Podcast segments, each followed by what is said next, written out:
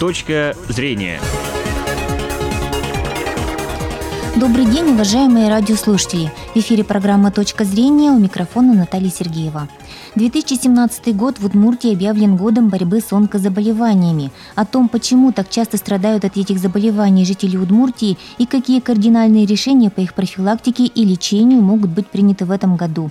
Об этом мы беседуем с главным нештатным специалистом по онкологии Министерства здравоохранения Удмуртии Виктором Вараксиным. Виктор Васильевич, добрый день. Добрый день.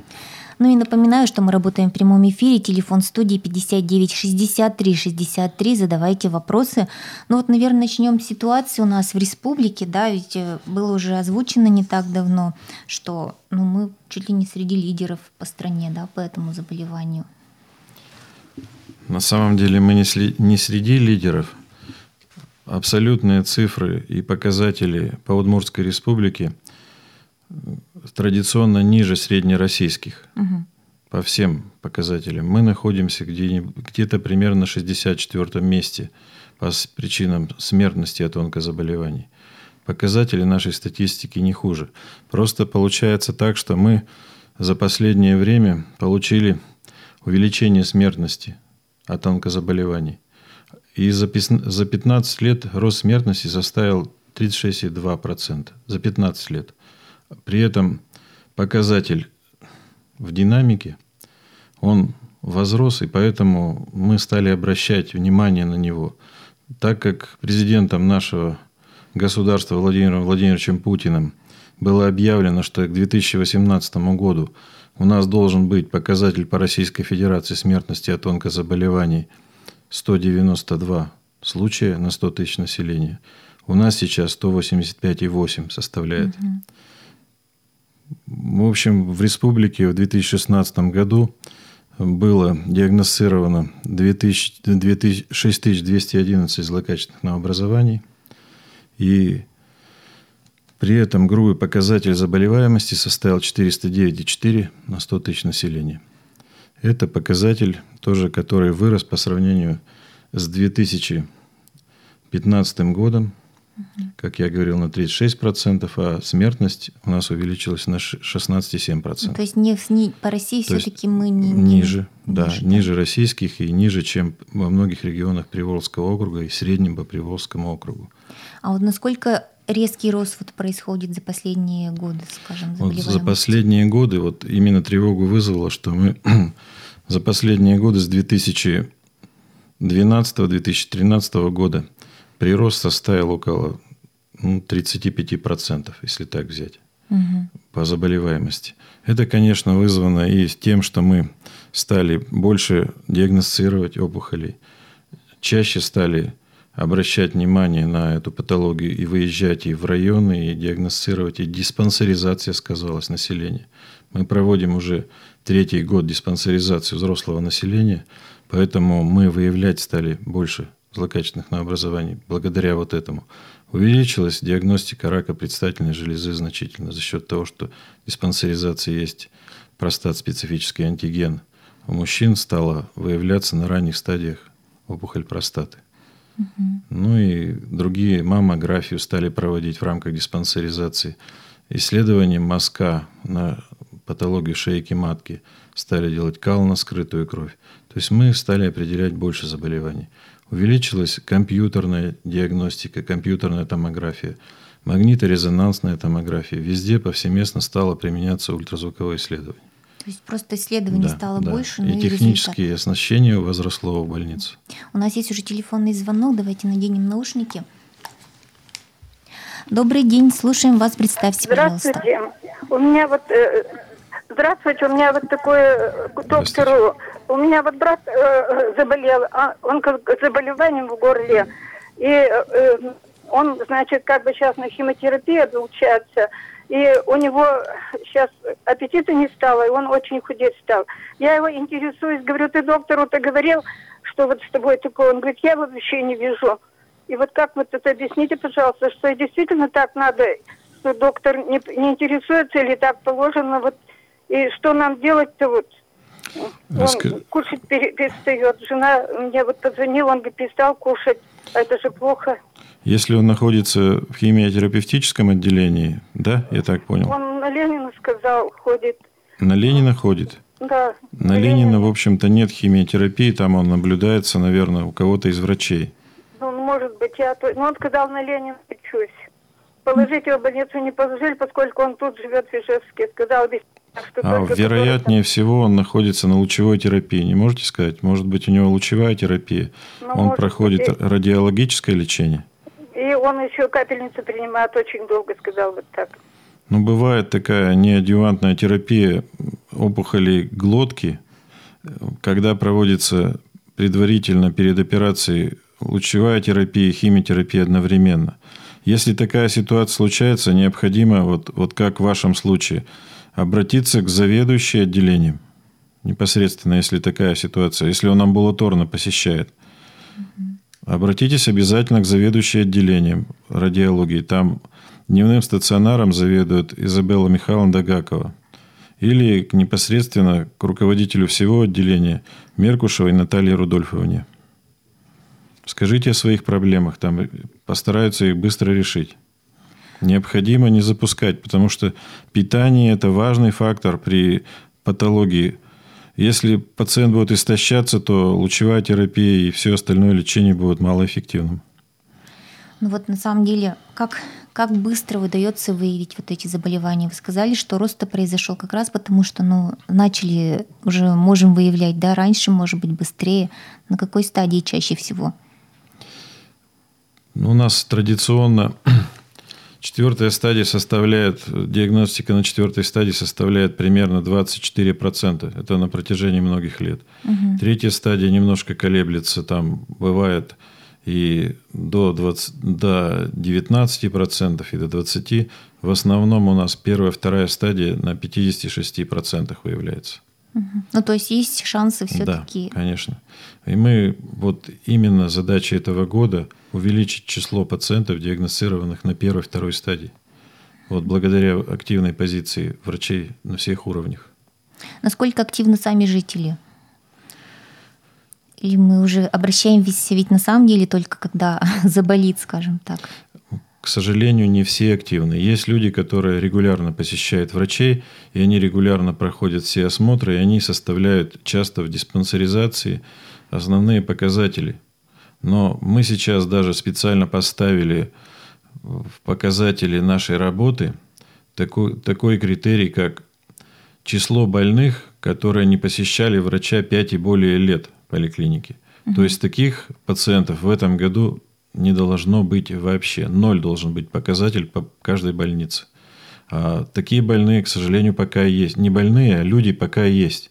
И вот этих людей нам необходимо обследовать на предмет, не дай бог, запущенности или диагностики у них каких-то опухолевых заболеваний на ранних стадиях. Потому что, как правило, вот третья, четвертая стадия приходит, когда уже, как говорится, ну, осложнились уже и опухолевое течение, и состояние пациентов уже ухудшилось, mm-hmm. они истощены.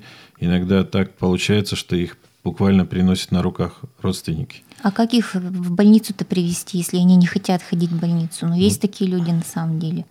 Задачей, задачей наших участковых врачей, больниц районных и городских больниц будет как раз пропаганда того, что нужно прийти на диспансеризацию, обязательно ее пройти – обязательно мы будем, ну, можно сказать, насильственно рассказывать всем угу. о возможности онкозаболеваний и необходимости их диагностики на ранней стадии. Просто как заставить? Это вопрос, который, ну, в общем-то, беспокоит всех врачей в, нашей, в нашем государстве. Угу. Привлекать будем и страховые компании, и наглядную агитацию будем делать и выступать на телевидении, и на радио, и в газетах со статьями, и в журналах. То есть обращать внимание и в школах, и в вузах на эту проблему. Виктор Васильевич, у нас есть еще один телефонный звонок. Добрый день, слушаем вас. Алло. Здравствуйте.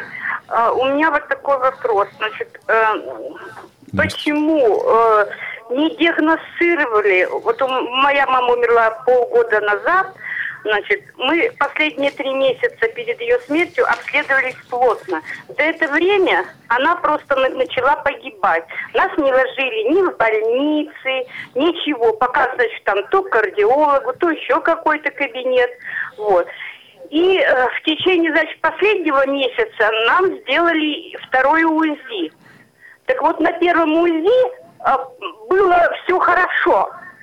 А через месяц тот же самый доктор на том же самом аппарате определили, что уже все, что у нее метастазы и прочее. Неужели за э, месяц это заболевание могло так развиться, чтобы не могли ни диагностировать, и, в общем, в конце концов, человек ушел. Ну, как правило, так агрессивно могут протекать только так, так называемые самые злокачественные опухоли. Это опухоли поджелудочной железы, например, или опухоли печени. Но как остальные заболевания онкологические так не протекают, конечно. Я думаю, что э, трудно сказать мне сейчас, была ли ошибка какая-то в диагностике, но, скорее всего, возможности УЗИ тут какие-то специалистам были или упущены, или он что-то не досмотрел, я не могу сказать. А вот у нас возможности, скажем так, для диагностики, насколько они ну, современные в республике? Вот говорили же, что будут повышены эти возможности, выделялись вот спецсредства. В данном вот случае, кроме УЗИ, ведь применяется и компьютерная томография угу. для того, чтобы определить наличие опухолевого заболевания – есть и магниторезонансная томография. То есть, если есть подозрение на опухоль, то применяют все методы, не ждут там месяцы больше. Конечно.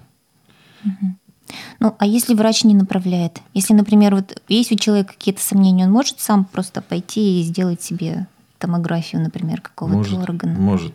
Но, как правило, сейчас эти методы дорогостоящие, и есть определенные квоты, которые закреплены за учреждениями медицинскими на бесплатной основе обследования можно пройти. Угу. То есть при подозрении можно пройти. А в этом году какие-то новые оборудования появятся у нас? Вот.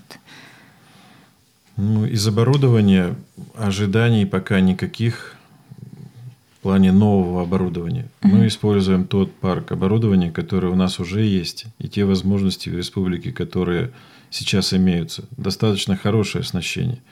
У нас есть и в том числе и такой э, самый считающийся ну, новейшим методом диагностики распространенности онкозаболеваний, и в том числе и не только распространенности, но и последующего, последующей оценки эффекта от проводимого лечения – это позитронная эмиссионная томография. Ее нет непосредственно в нашей республике, но мы имеем возможность направлять пациентов наших в город Уфу или в город Казань на эти исследования. Имеются определенные квоты, которые дает территориальный фонд обязательного медицинского страхования, и в, рамках этих квот по показаниям мы направляем и на эти исследования. То есть это высокотехнологичный вид исследований. Современные аппараты МРТ – это тоже, в общем-то, новые виды диагностики. Они позволяют без контраста обследовать э, пациента то есть, если в некоторых случаях нужно вводить контраст, специальное вещество на йодной основе внутривенно, а потом обследовать органы при компьютерной томографии, то вот, например, современные аппараты МРТ, полутора Тесловые, это уже мощные аппараты, которые очень хорошую визуализацию делают. Они могут проводить так называемые динамические обследования, когда собственная желчь, например, желчевыводящих путей является контрастом. И они ее используют как контраст, когда определяют проходимость желчевыводящих путей, наличие там каких-то камней, опухолей в том числе. То есть вот таким образом и в других органах могут обследование это проводить. Тоже на высочайшем уровне. А вот в районах у нас как эта работа проходит? Хватает ли там специалистов и того же оборудования? Ведь в республиканские больницы уже ну, только в крайних случаях они попадают, наверное в республиканские больницы они имеют право обратиться, если в районной больнице такого диагностического оборудования нет, и их mm должны направить на этот вид диагностики. То есть это уже маршрут пациентов, он расписан у нас. Кто, какая больница районная должна куда направить. У нас есть приказ по Министерству здравоохранения, который определяет порядок, в какую больницу, какой район какая больница направляет больных на дообследование вот эти, этими высокотехнологичными методами. То есть таких ограничений, что вот нет оборудования, значит нет обследования? Не должно быть. Если не, не хватает, то нужно направлять вот именно по этой инстанции, как порядок определяет МРТ и КТ-диагностики. Кто все-таки в зоне риска у нас сегодня? Вот э, рост идет, может, и потому, что мы что-то не так делаем сегодня? Ну, не в... так живем, скажем. Конечно, в зоне риска те люди, кто, ну, так сказать, живет, не соблюдая здоровый образ жизни. То есть это неправильное питание, неправильный рацион питания. Есть курящие, злоупотребляющие алкоголем, э, э, лица с высоким индексом массы тела, которые не следят за собственным весом. И вот все, если это в совокупности, еще если применить такие факторы, как ну, нерегулярная и беспорядочная половая жизнь, где можно получить также инфекции различные, вирусы, которые могут привести тоже к заболеваниям и кожи, и шейки матки. Вот здесь, конечно, в этом плане еще и лица, которые ведут малоподвижный образ жизни, вот это все является отягощающими факторами. И вот есть еще ряд факторов, можно сказать, 10% у нас это наследственные факторы, около 10%, когда есть ближайшие родственники. И риск заболеть раком менее 1%. Есть только предрасположенность к тому, что может человек заболеть, но не обязательно заболеет. Это говорит о том, что не наследуется сама болезнь, а наследуется лишь предрасположенность к ней. 10% это примерно составляют так называемые факторы внутренние, когда есть вирусы, такие как гепатита С, гепатита Б, и вот, как я сказал, вирусы папилломы человека, уже инфицирование ими произошло. Есть такие заболевания, как шистосомоза, эпистархоз, которые могут вызывать опухоли желчеводящих путей. И 80 примерно процентов остальных – это внешние факторы. Это ионизирующее излучение, неионизирующее излучение. Это электромагнитные поля от всяких телефонов, электромагнитных Э, линий электропередач, мобильных телефонов и микроволновых печей, и всего, что там, компьютеров в том числе. Это пока не доказано, но Всемирной организацией признано, что это вредный фактор. Угу. Уже определено. Дальше идет вот питание, курение, угу. алкоголь. И если вот эти вот факторы внешне убрать, 65% онкозаболеваний может быть профилактировано, так скажем. У нас есть еще один телефонный звонок. Слушаем. Добрый день. А, добрый день. А, по сути, никакого, э, то есть не было а, никакого диагностирования. Меня из кожного диспансера по поводу новообразования на коже сразу направили в онкологию на прием, а оттуда сразу в хирургию. Угу. То есть э, резать и все. Есть вы хотите сказать, это правильно или нет? Да. То есть нет, а что мне делать-то? Я не хочу как бы так от фонаря резать сразу. Дело в том, что есть вот такие опухоли кожи, которые можно увидеть. Дерматоскоп применяют чаще всего в республиканском кожно-венерологическом диспансере при осмотре. Или опытный врач уже определяет, это рак кожи или нет. Его иногда можно даже поставить, что называется, на глаз диагноз. И вот такие вот заболевания, как э, различные невусы пигментные, которые начали увеличиваться и изменяться. У вас какая патология? Не пигментная?